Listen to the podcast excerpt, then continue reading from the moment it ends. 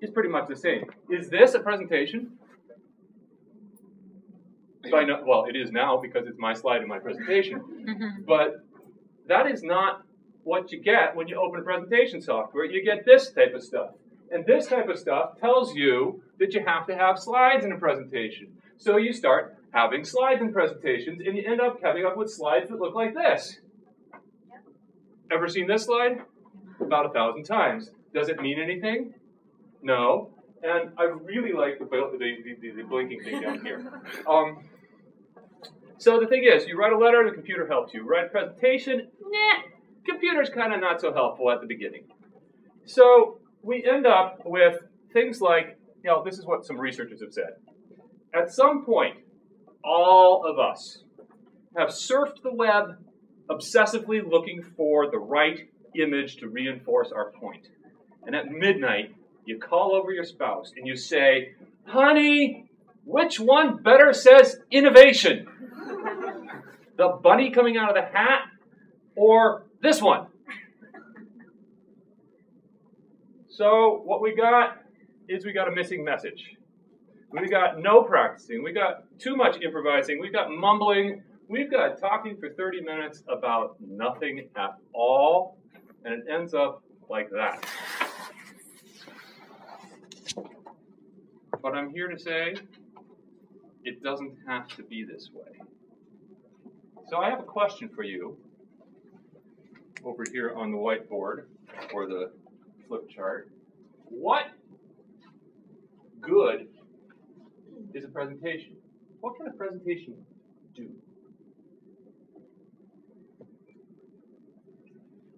This is the audience participation part.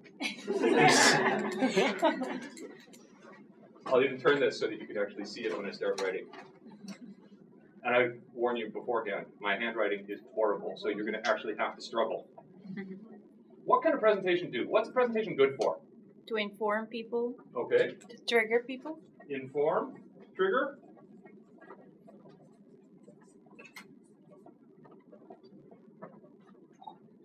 Convince, Convince.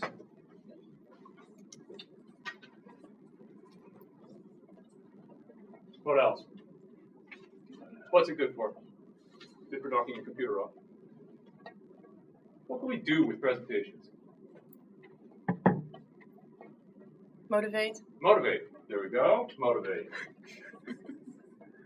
Which is something we're supremely lacking right now.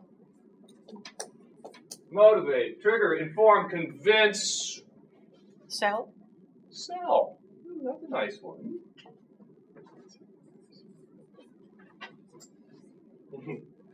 yeah? You got an idea for me, or are you on Facebook? No, no, no. He's looking up on Wikipedia. What's a presentation good for?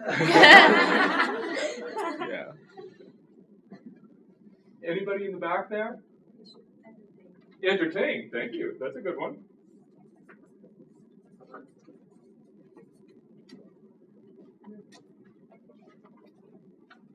Motivate, convince, inspire, inform, trigger, cause to act, sell.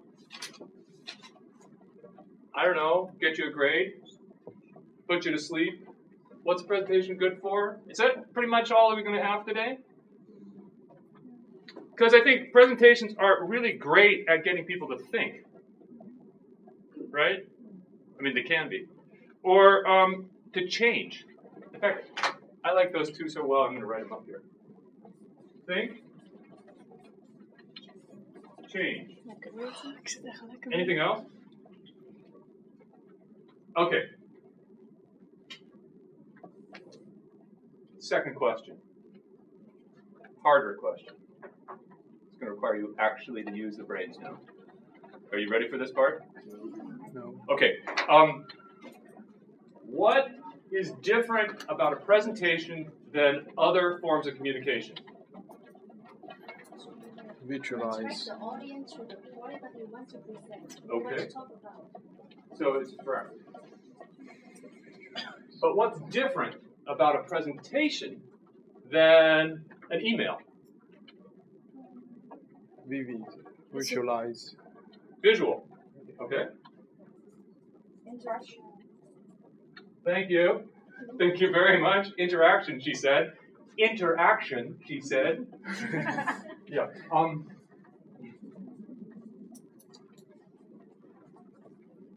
Visual interaction. What else? They say what's different than personal. personal. Thank you. Now a telephone call is personal too, right? Yeah, no, But what's this different? is personal because this is face to Face to face. face. In the room. I In the see room. Your- Yeah, but have any of you ever watched a TED Talk online? Yes. Yeah.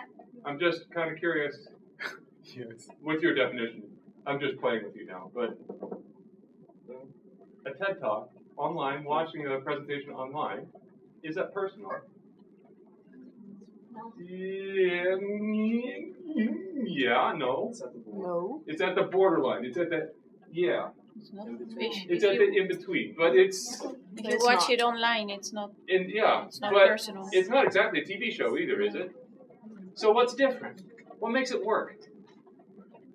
Eye contact. Eye contact, all right. But the newsreader on the uh, on the television news has eye contact, right? Or so it seems. Presentation always has an audience. Yeah, maybe you I can think of yeah. Maybe you can ask a question uh, immediately. Okay, so that's the interaction. Um, presentation always has an audience, has a personal aspect, But Yeah. Skype calls. or- Skype call or webinar. Yeah, so there's there's there's there are these exceptions, but it's got this personal element, right? And it has a visual element, and it has a spoken element, right? You can see the body language depending on how Yeah. big or small the group is. Body language. These are the things that start to make it special. The, the personal aspect, the body language aspect, the interaction, the audience, the visual, but the oral as well, because you're listening. So it's got all the different senses going on. And I, I, can, I can promise you in a few minutes, I'm going to get a few more of your senses involved as well, whether you like it or not. Um, there's going to be a little bit of touching, and there's going to be a little bit of smelling and a, a lot of tasting going on here in a few minutes. But that won't happen until I've also said one of the most important things about presenting. Presenting is a form of permission marketing. Does anybody know what permission marketing is? No. Okay. Anybody know what interruption marketing is? No. Has any of you ever experienced interruption marketing? Any idea if you've experienced interruption marketing? No. I am experiencing interruption marketing in this room at this very moment. There is somebody, actually an organization, that wanted to get our attention by interrupting what we're thinking about. And it's on that door right over there. Yeah? Their message is interrupting our thoughts. Every single sign. So that I mean, if you look out the door here, I can see one, two, three out the window, three, four, five different forms of interruption marketing.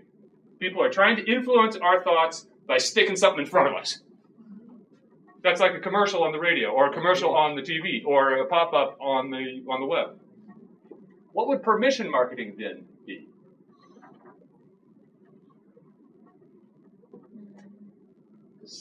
Yeah. That instead of that they just put it there, that you are there because you want to know. Right. That you agree to having it. So another example would be, say, you sign up for an email list, and you, because you signed up for it, you've said, "Okay, I want to get this," or you subscribe to a newspaper. That's hmm? The newsletter. a newsletter. That is permission marketing. Now, at least for the first 30 seconds, hopefully longer than that, but at least for the first 30 seconds, every presentation is a form of permission marketing because nobody's forcing you to sit there, right? I mean, this one has a little bit of an exception because she took attendance at the beginning. But after that, after about 30 seconds, you can go, you can have my body, but not my brain. but the first 30 seconds, definitely, is permission marketing. So that's pretty cool because I get to, to use you for my message. Unfortunately, I've been talking now, for 15 minutes, and you have to pay attention to me even further. I am a coach, among other things, not just in industry, not just for business people, but I'm a coach at TED. I help about 20 TED speakers a year. And the thing that's really, really, really cool about TED is actually these statements that are coming up. Because those are the things that they call the idea worth spreading. And when I coach somebody for a TED talk, that's what we spend our most of our time on is coming up with the idea and then figuring out how to talk about the idea. Now the thing about the idea is that it's a point of view. It's a person's point of view. So every presentation, because it's personal, is about your opinion as the speaker. It's about your opinion. It's not about somebody else's opinion, it's about your opinion. And it's your opinion that you back up with arguments, your arguments. And it's all about your interpretation. So, what I'm going to say is please don't be like Joe. Please say something. Every time you stand up to give a presentation, please say something. And sometimes, in order to say something, you have to have some tension. You have to have some conflict. So make it happen. Now, before you start any presentation, you've got three important things. And I've supplied you with some cards, right? Everybody should have six cards. Now, the people in the back of the room should have on the top of your stack of cards, yellow card, right? It should look like this one. Unfortunately, the seven of you sitting over here, I ran out of cards, so you're going to have to just choose a color. Okay, on this yellow card, we have three things that are important to write down. And the first one that's important for every presentation is one of these. But the thing is, you've got to make it a big enough goal so that the ball fits into it. So actually, we're looking for a big goal. So, what would be a goal of a presentation?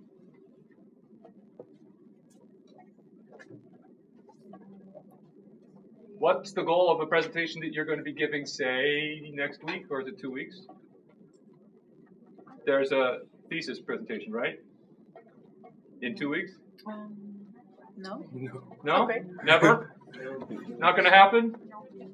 Far, far, far away? Well, imagine that you were to have a thesis presentation. What would the goal be? To pass it.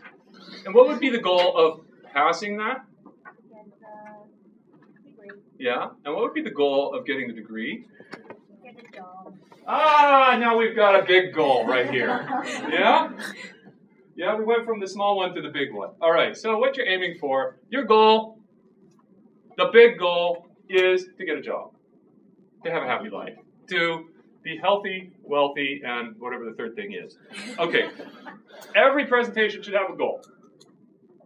Every presentation should have a call to action. So here's the thing on your yellow card, I'd like you to write down what your goal would be if you were to give a presentation, what your goal would be, and what the call to action would be. Now, in the case of a thesis presentation, would that call to action be let me do my thesis on this subject? Would that be a call to action? Call to action would be if you were doing a presentation that was a sales presentation over there, sales presentation, the call to action would be buy. buy. If you were trying to do a motivational presentation, the call to action would be whatever that thing you were trying to motivate them to do is. Get out there and win the game. All right, goal, call to action. And then it's the last thing that's really, really, really, really important. And it's this it's the point. Every single presentation needs to have a point. The point, well, you've all sat in pointless presentations, I'm sure. Mm-hmm. The point you can never miss. You really should not give a presentation unless you know what you want to say. What's the idea? What's the takeaway? I also like to think of the point as being the tweet. If somebody was sitting in that presentation and they had their phone out, like none of you do, well done. Um, if they had their phone out and they were typing into Twitter, And they were going to say, I'm sitting in this presentation from Jonathan Talbot, and it's about. That's the point. So if you can think of that beforehand, that's great. Okay, since you don't have a thesis presentation coming up, you don't need to write down what the point of your thesis presentation is. However, if you've got something else that's coming up, please write down the goal, the call to action, and the point. Because I'm about to move on to the next thing.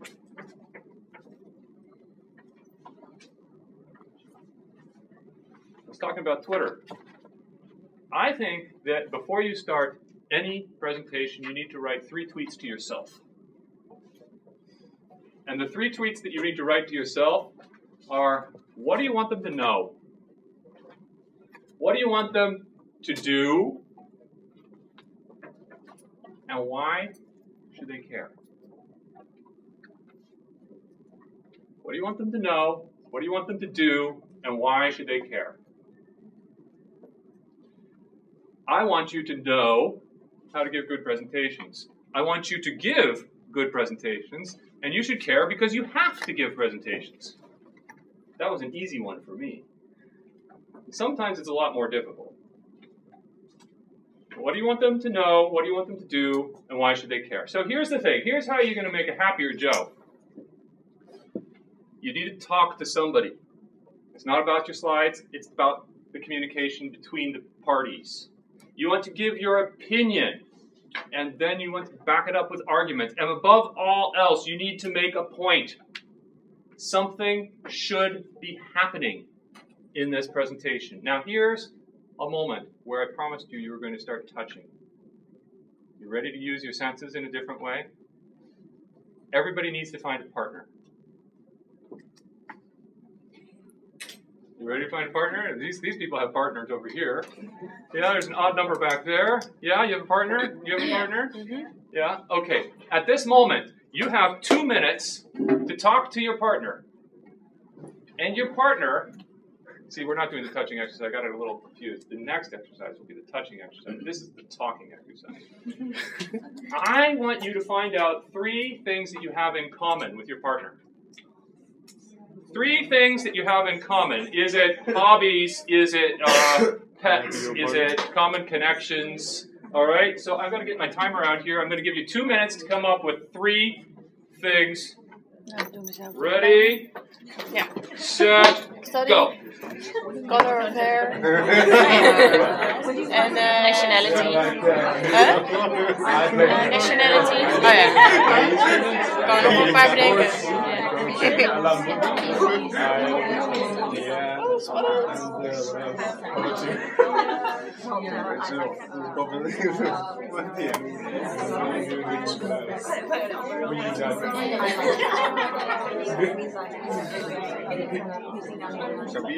Zo raar, je hebt vakantie. Je vingers doen me Ja, echt cool. pijn. Dat is wel heel raar. En in de vakantie kon ik ineens dit niet meer. Ik kon niks vasthouden. Ja. En eh, dus ik naar de dokter toe en ja. Oh, wel, ja. Twee weken teruggekomen. Maar ik had toen nog een weerbevatting last. Met z'n tweeën een kramp of zo. Ja, zeg maar naar binnen toe gaat wel, maar zo, dan voel ik echt kramp. Deze spier, heel raar. Dus ik zit echt, eh, ik denk dat ik morgen anders gewoon weer naar de dokter ga hoor. Het is echt creepy. Ja, dat is. Ja, gisteravond ook, toen ik ging slapen, weet je wel, dan is het net die ader of zo, of die helemaal dicht wordt zo. Maar dit zijn weer meer mijn gewrichten, maar nu doet dit gewoon, het is meer die ader. Ik het. Zie je iets aan je ogen? Nu niet, maar als ik het dan echt heb, zeg maar toen vorige week, is het helemaal een beetje dik. Oh, die van? Weird. Ja, echt heel Heb je het ook met schrijven of zo? Met computer last van? Eh, Uh, ja, iets anders doen? ja, het gaat wel, weet je wel, maar ik voel het wel. Vorige week kon ik niet, eh, kon ik niet eens mijn bord optillen om op een boterham te smeren. Ja. Heel raar. Wow, heftig. Ja. Ik zou het nog nooit van gehoord. Ten, Heb je gegoogeld of zo? nine, ik heb wel gegoogeld. Er komen allemaal gekke dingen uit en. Ja, Dus we weten niet heel googelen.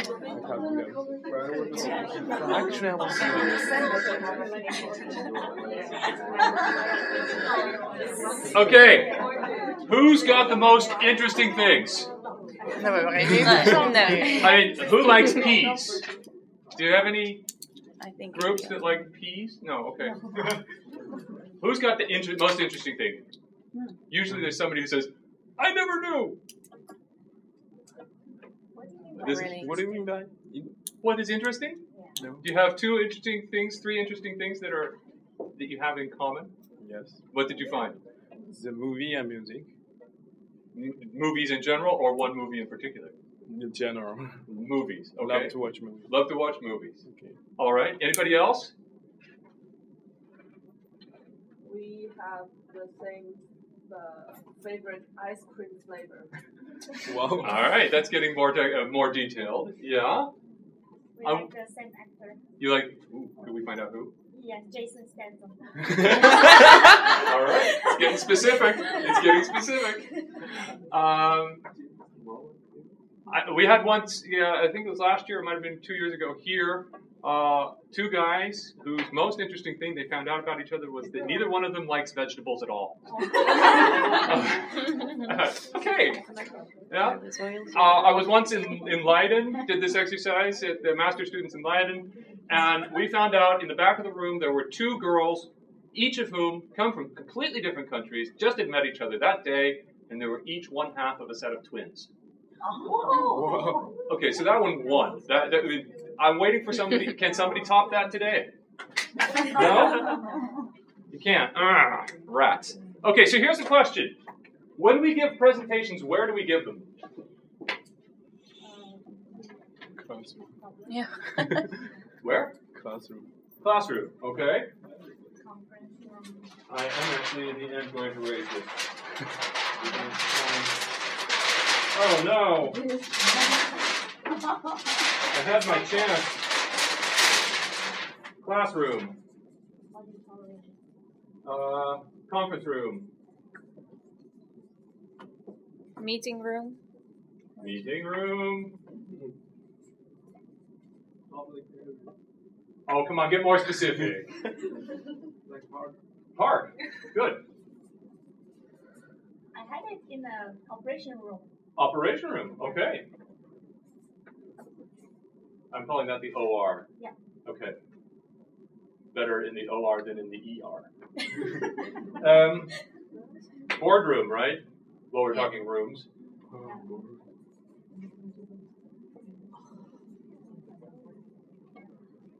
I like the outdoor one.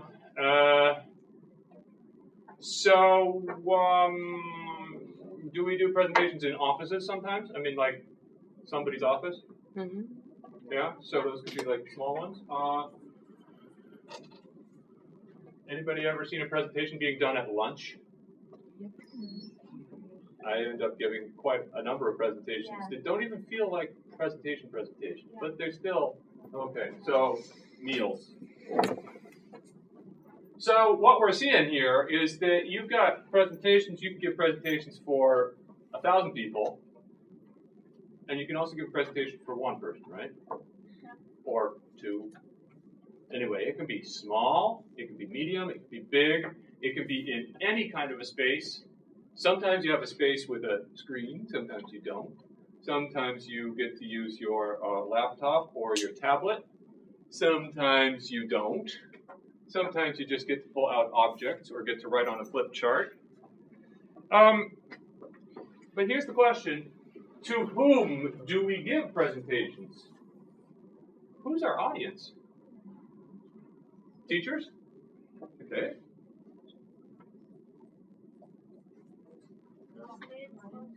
Classmates? Okay. Can I write peers down? hmm Yeah. Clients? Okay. Potential clients. Yeah. Board of directors. Yeah. Board of directors. I missed it. One more time. Citizens. People. Citizens. Colleagues. Colleagues. I put that with peers again. That's why I wrote peers so that we could. Uh, do you notice anything interesting here about how maybe the difference between this one, and this one, and maybe even this one. Anything about the power? Yeah, I mean, the hierarchy is very different. Sometimes you might be presenting to somebody who's above you in the hierarchy, and you're trying to convince them to do something. Sometimes you're talking to the people who are next to you in the hierarchy, and sometimes you're talking to people who are below you in the hierarchy, temporarily or forever. Um, and sometimes you just are talking to people who you want something from. So it's kind of useful to know that um, before you get started. And the other thing that might be kind of good to know about would be, say, what time you're giving your presentation. Am I giving it at 9 in the morning? Am I giving it at 12 o'clock in the afternoon, 3 o'clock? And it also might be good to know, like, how long you're expected to give your presentation. I asked an embarrassing question about three years ago, two or three years ago, here at the Rotterdam Business School, to a group of, dare I say it, they were the finance uh, cluster. And um, we were talking about the thesis presentations, and I was saying, okay, so how long do you have? And they said, oh, we've got 15 minutes to give our presentation. I said, okay, so you got five minutes to walk in, five minutes to do your thing, and five minutes to walk out, right? Yeah, okay, you know, that's fine, you know. What time does it start? It starts 2 o'clock in the afternoon. And I said, okay, uh, how many students are there? All 35. I said, what time do you think they're going to be finished? Six. Did you get it? Start at 2 o'clock. 35 students, 15 minutes each. There's no possible way they're ending at 6. I mean, not even. And so I'd say that year's finance group needed a little help with their maths. Um, it was a little frustrating that moment. Now, here's the thing if your audience of well meaning professors who are judging your thesis presentation have been sitting in a, oh, let's say, a room a quarter of this size with the three of them since 2 o'clock, and it's now 8 o'clock in the evening, where do you think their minds are? Somewhere else, even if they want to pay attention to you. Their minds are on, oh gosh, I hope that I took the good food out of the fridge today, out of the freezer so that it could defrost so that I can eat when I get home. Um, I really hope that my husband remembered to pick up the kids. Um, I did I set the recorder to record my favorite TV program? Oh yeah, there's this person who's delivering her um, her thesis presentation in front of me right now. Um, so, what might you need to do differently as a presenter if you know this? Make sure you interact. Make sure that you engage in some way. That it's not really about you as a presenter. It's also maybe even 80 or 90 percent about the audience. So, how can you reach that audience? Does anybody have one of these? This is the moment where I have to ask, does anybody know how to use one of these? Anybody studied one of them? Because that's the moment where I get to say that's good because I don't really know much either, but I'm going to tell you a few things. Um, the people who study these things uh, tell us that there's actually three different levels inside them. There's this part right here, which is called the reptile brain. There's this part over here, which is called the mammal brain. And there's this part right up here, this big lumpy part right here. And that's the part that makes us human.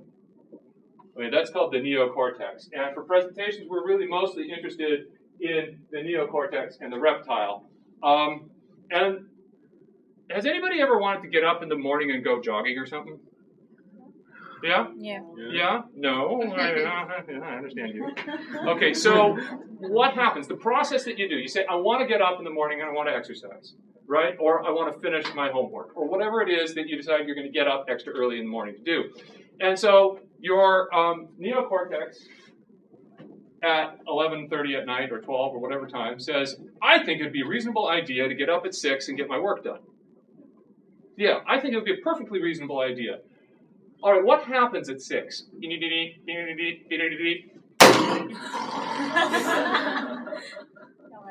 All right, which brain's doing that?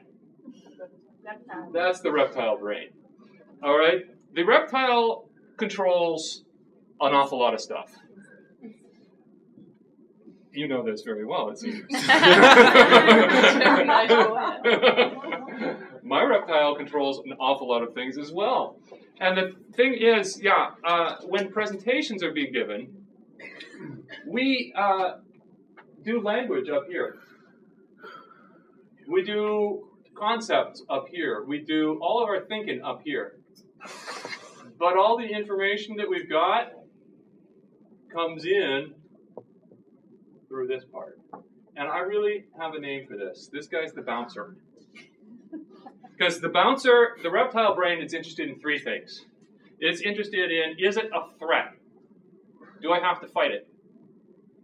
Is it interested in the. I've lost my thread. Yeah, can I eat it? So you've got the bouncer. He's worried about the guys who have knives, and so he sends them away. And you've got the bouncer at the club, and the person shows up with the food, and he says, "Why don't you go around back? I'm going to let you in." Okay. So is it a threat? Can I eat it? And the third thing that he's interested in is, is it useful? Is it useful? Can I use it to get rid of the threat? Can I use it to eat? Or can I use it to make more of me? Letting it sink in. Can I use it to make more of me? Got it? That's most of advertising, right? Three quarters of the advertising that you see is with the blonde girl lying on the back of the car, you know. The bouncer is interested in is it a threat? Can I eat it? Or is it useful? And he's also interested in things that can puzzle him. Now, while we're talking about that, because what we're trying to do is get past the bouncer and up into that neocortex, I want you to tell me a little bit about why you believe something. Why is somebody believable and other people not? What. It's the confidence? Is it the authority? That's well there is a difference. You can be cocky Yeah, and then I won't believe you. right. But you can be confident in what you're saying. So then I will get the feeling that you know what you're talking about. So that makes it more easy for me to believe that you're not lying to me.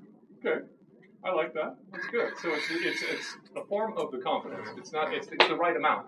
Yeah. Yeah. What, what other things make somebody believable?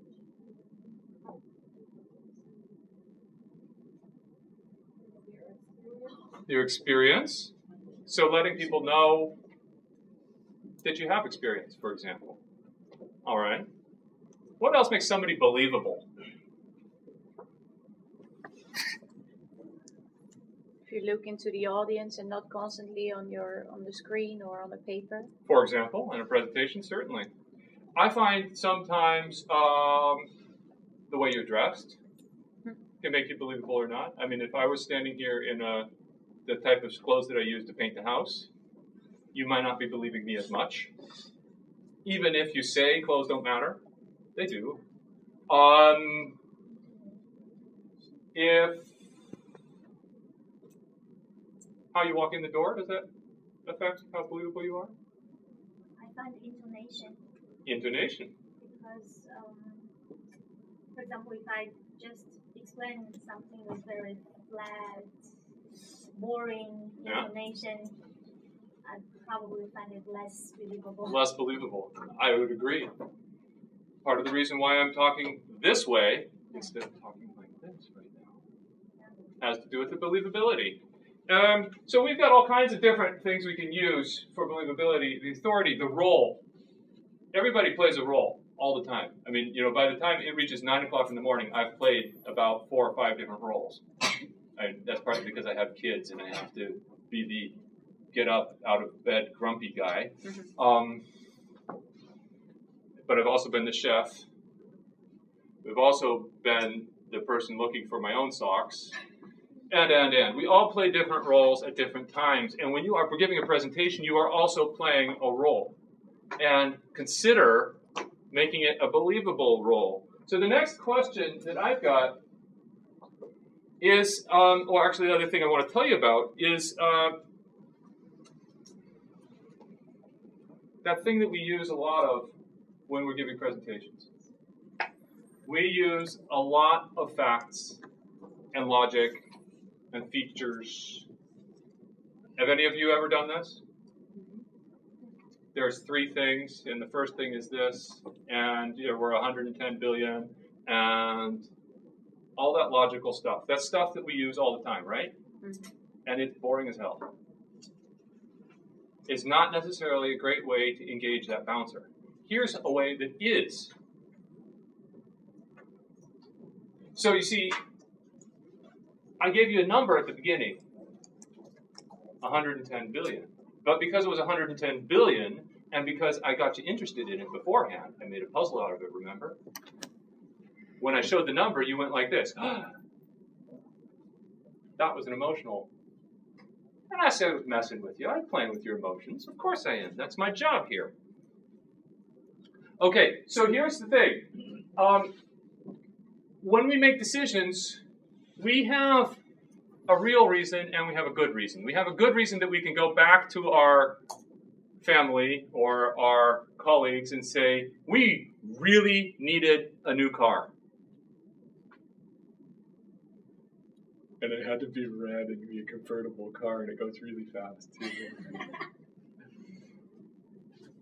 Never experienced that? Nobody? No? Okay. Um, here's the moment where I would ask you to start writing about the benefits of the thing that you're trying to sell, but since you're not trying to sell anything, we'll just skip that part. But I would like to ask if you are giving, oh yeah, this one. Just something for you to think about. If you were giving a presentation and you were in a movie, which character would you be in that movie? Would you be, I hope you recognize any of these people. Would you be the hero of your presentation? Hi. Would you be the hero of your own presentation? Or would you be one of these guys? Because my experience is, frankly, your job as a presenter is to be the mentor, is to bring your audience along to make the decisions you'd like them to make. Which is rather different than being the hero, right? So if you think about the audience as being the hero, and you're being the teacher, you're going to have a different experience. Here's the thing the guy from Pixar is not so dumb. He says, what you leave out is just as important as what you leave in. And that's the puzzle that the bouncer's trying to figure out. He's going like, hey, wait, what are these guys talking about? I want to, what do they want from me? So, if your content doesn't fit with your point, if your content doesn't fit with your goal, and if your content, above all, doesn't fit with your audience, leave it out or change it so that they can hear it. Because it's not going to be about you. And it's not going to be about them. It's going to be about the two of you.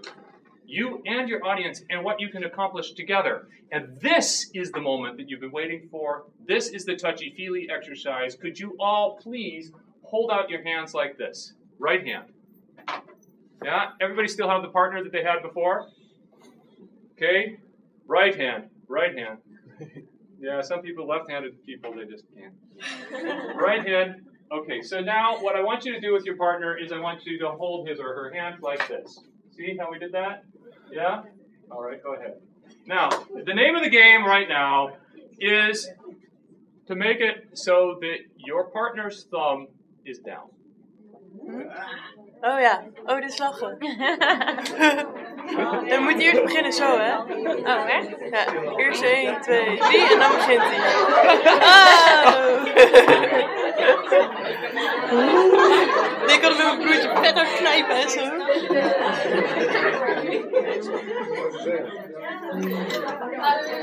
How's that working?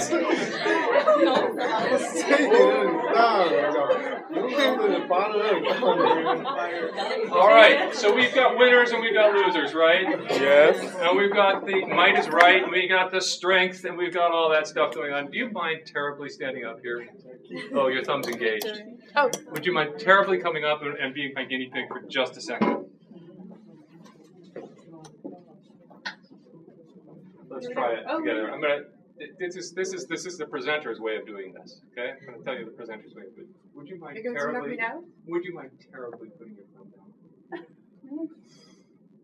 Like Her thumb's down, isn't it? Yeah? yeah? Applause, thank, you. Thank you very much. Now, there's always a way that you can ask for stuff. So remember that if you use those words that you've got, it can work. Now, I want to ask you to think about this stuff right here. Anybody know what this is? Salt. Salt. An awful lot of salt. And, you know, if I take a little bit oh, out. Anybody want to taste? No? Yeah? You sure? Not my hand? Oh, here.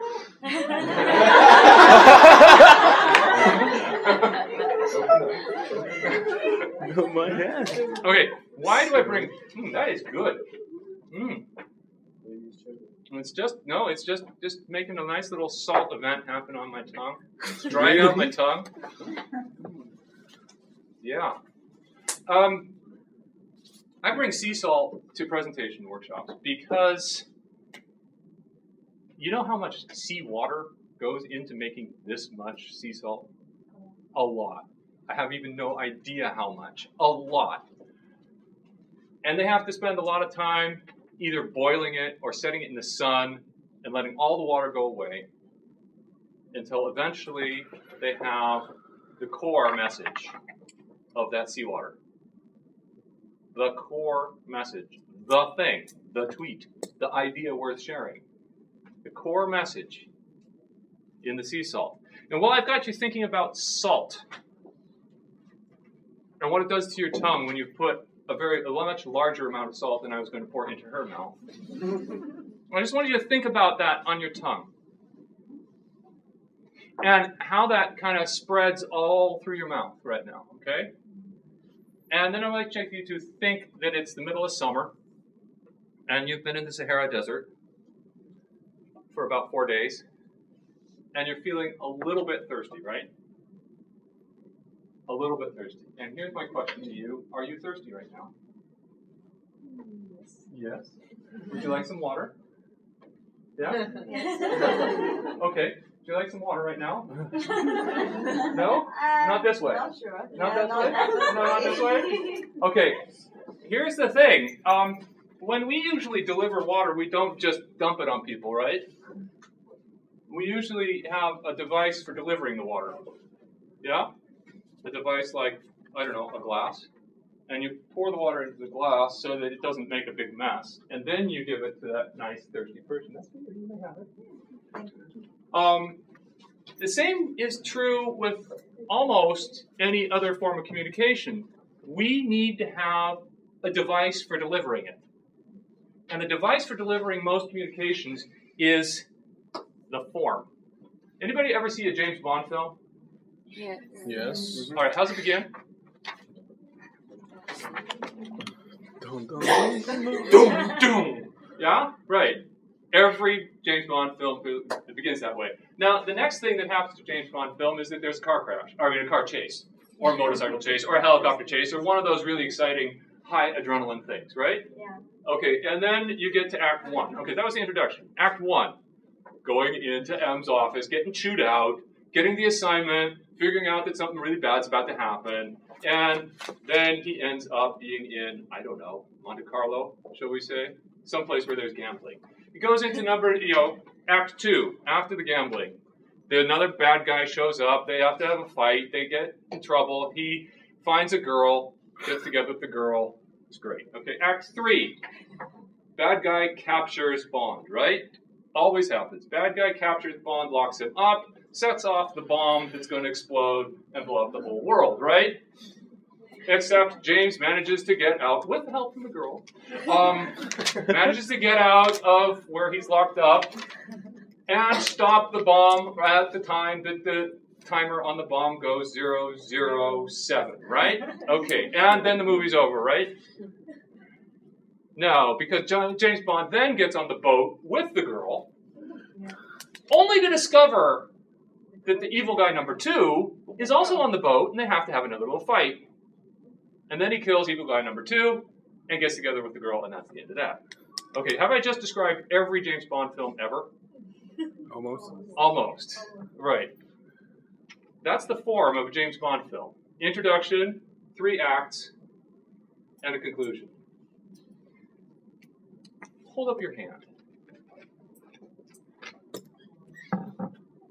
Hold up your hand, honestly. Honestly, I'm not gonna I'm not gonna do anything anything nasty right now. Yet. Um, this is the form of a great presentation. These three fingers are the substance of your presentation. And this is the introduction, and this is the conclusion. So you can remember that forever? You've got it with you, you're carrying it around. You have the form of a great presentation with you. So let me tell you a little bit about how it works. These three fingers are the problem, the solution, and the benefits. Yeah, the solution's this one right here.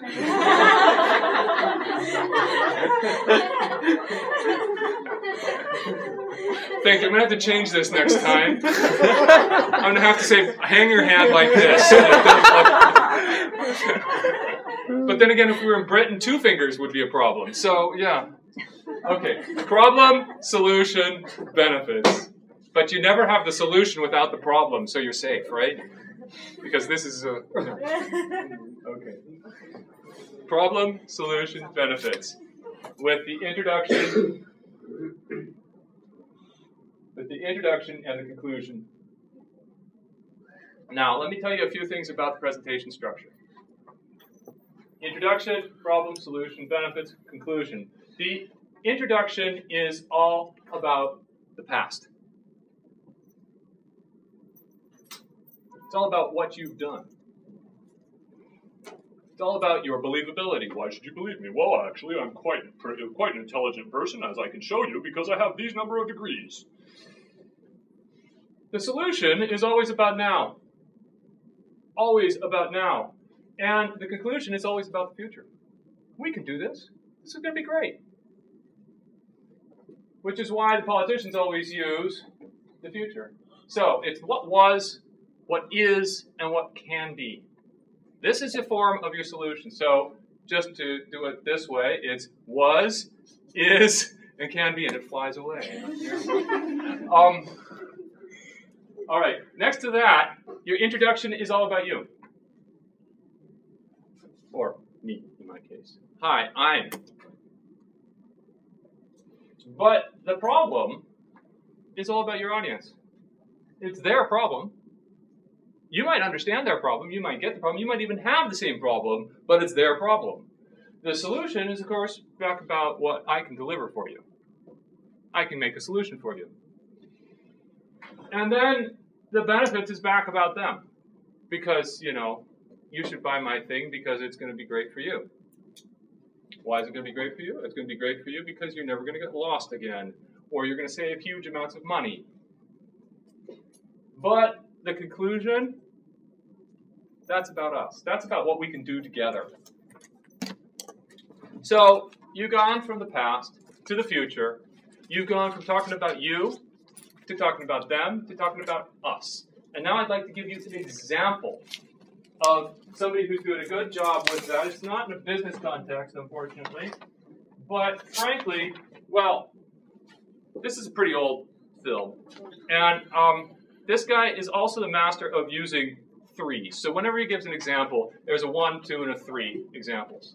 Or if there's a story, there's one, two, three stories. Um, he moves from talking about the past to talking about the present to talking about the future. He, well, the title of this talk you could say would be about dreams and possibility. And if you really want to know how to become president of the United States, this is the way that it works. Let's see if I can get the thing to play. My mouse disappeared. There it is. And now my slide has disappeared.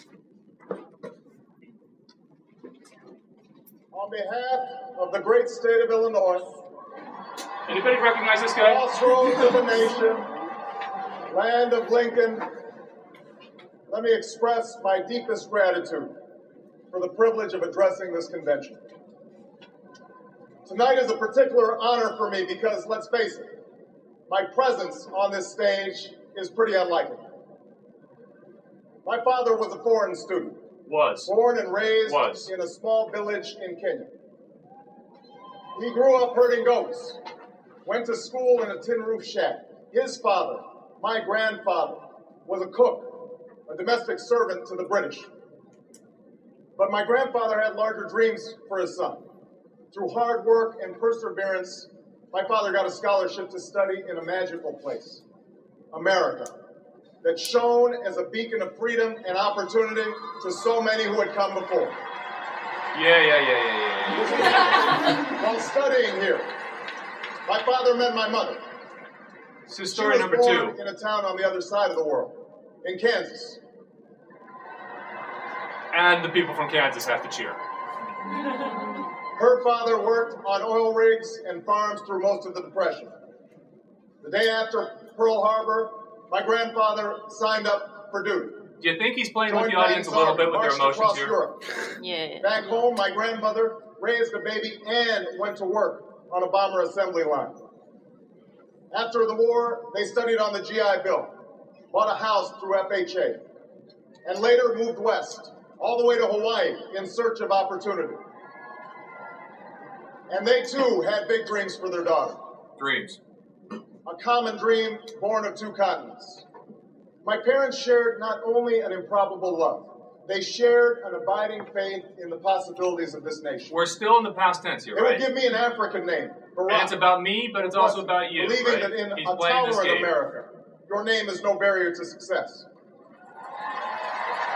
They imagine, But wait, he shifted the tense a they little bit. imagine me going to the In a tolerant America, your name is. in the land, even though they weren't rich, because in a generous America, you don't have to be rich to achieve your potential. Tolerant, generous. Ooh, I'm waiting for the third one. What's it going to be? They're both passed away now. And yet I know that on this night, they do look down on me with great pride. And he even screws up, right? They stand here, and I stand here today, grateful for the diversity of my heritage, aware that my parents' dreams live on in my two precious daughters. I stand here knowing that my story is part of the larger American story, that I owe a debt to all of those who came before me, and that in no other I- oh, country oh, wait, we're in the present is tense my now, story right? even possible. Ooh. Simple, huh? Tonight, we gather to affirm the greatness of our nation. Not because of the height of our skyscrapers, or the power of our military, or the size of our economy. Our pride is based on a very simple premise, summed up in a declaration made over 200 years ago. And now he's going for the true emotion we thing. hold these truths to be self-evident. Quote from the like that all men are created equal. That they are endowed by their Creator with certain inalienable rights. Oh, wait, there's That a among thing these are here. life, liberty, and the pursuit of happiness. That is the true genius of America. A faith, a faith in simple dreams. An insistence A faith in simple dreams. Tweet, tweet, tweet, tweet, tweet, tweet, tweet, tweet. that we can tuck in our children at night and know that they are fed and clothed and Wait, safe from that harm. we can. That we can say What what, we think, write what we think without hearing a sudden knock on the door. And he's That not talking about an me idea anymore. He's talking about we. business You. Yeah, Without paying a us that we can participate in the political process without fear of retribution, and that our votes will be counted, at least most of the time.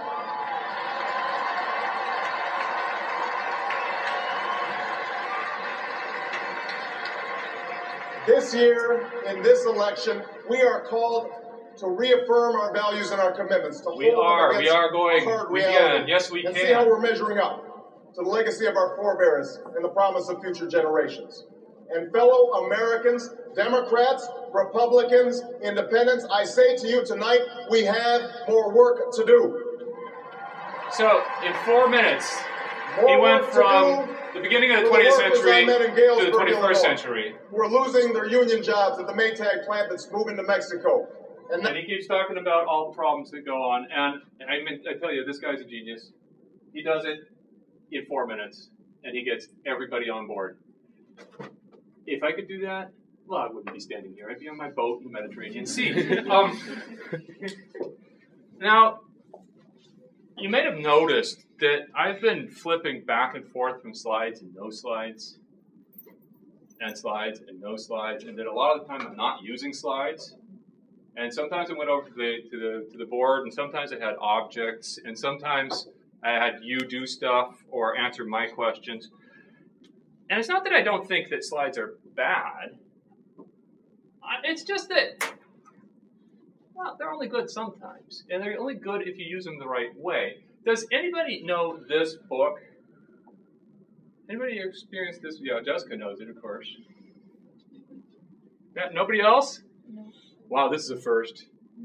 Because this is like translated into 2005 languages. Mm-hmm. Yeah, just not yours uh, when you were a kid. All right, then I'm going to read a little bit of it for you because that's what I do. I just I like to read.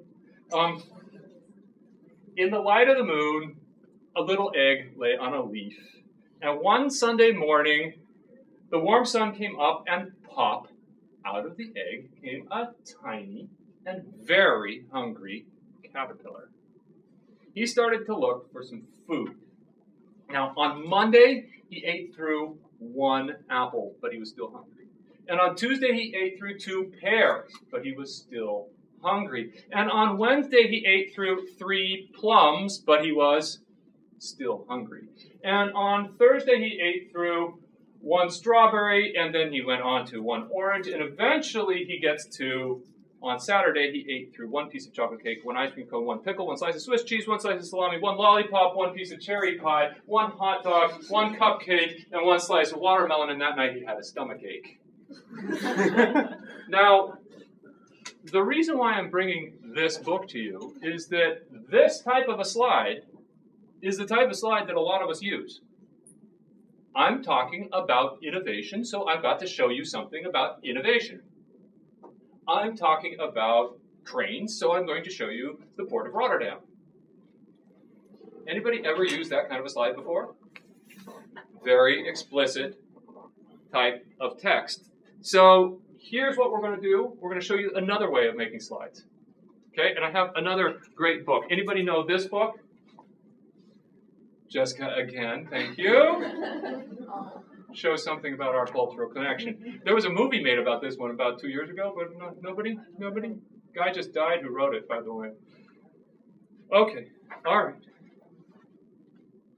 So those were the literal slides. Where the wild things are. Okay, the night that Max wore his wolf suit and made mischief of one kind and another, his mother called him Wild Thing. And Max said, I'll eat you up. So she sent him to bed without eating anything. And that very night in Max's room, a forest grew and grew and grew. And then you can read the rest of the story on your own time. Um, you know what it doesn't say here?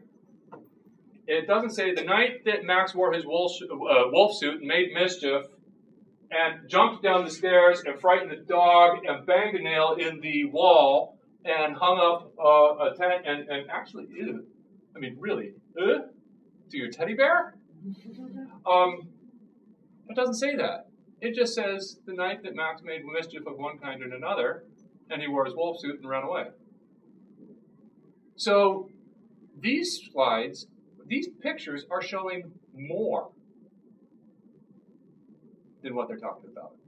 So you've got the literal slides and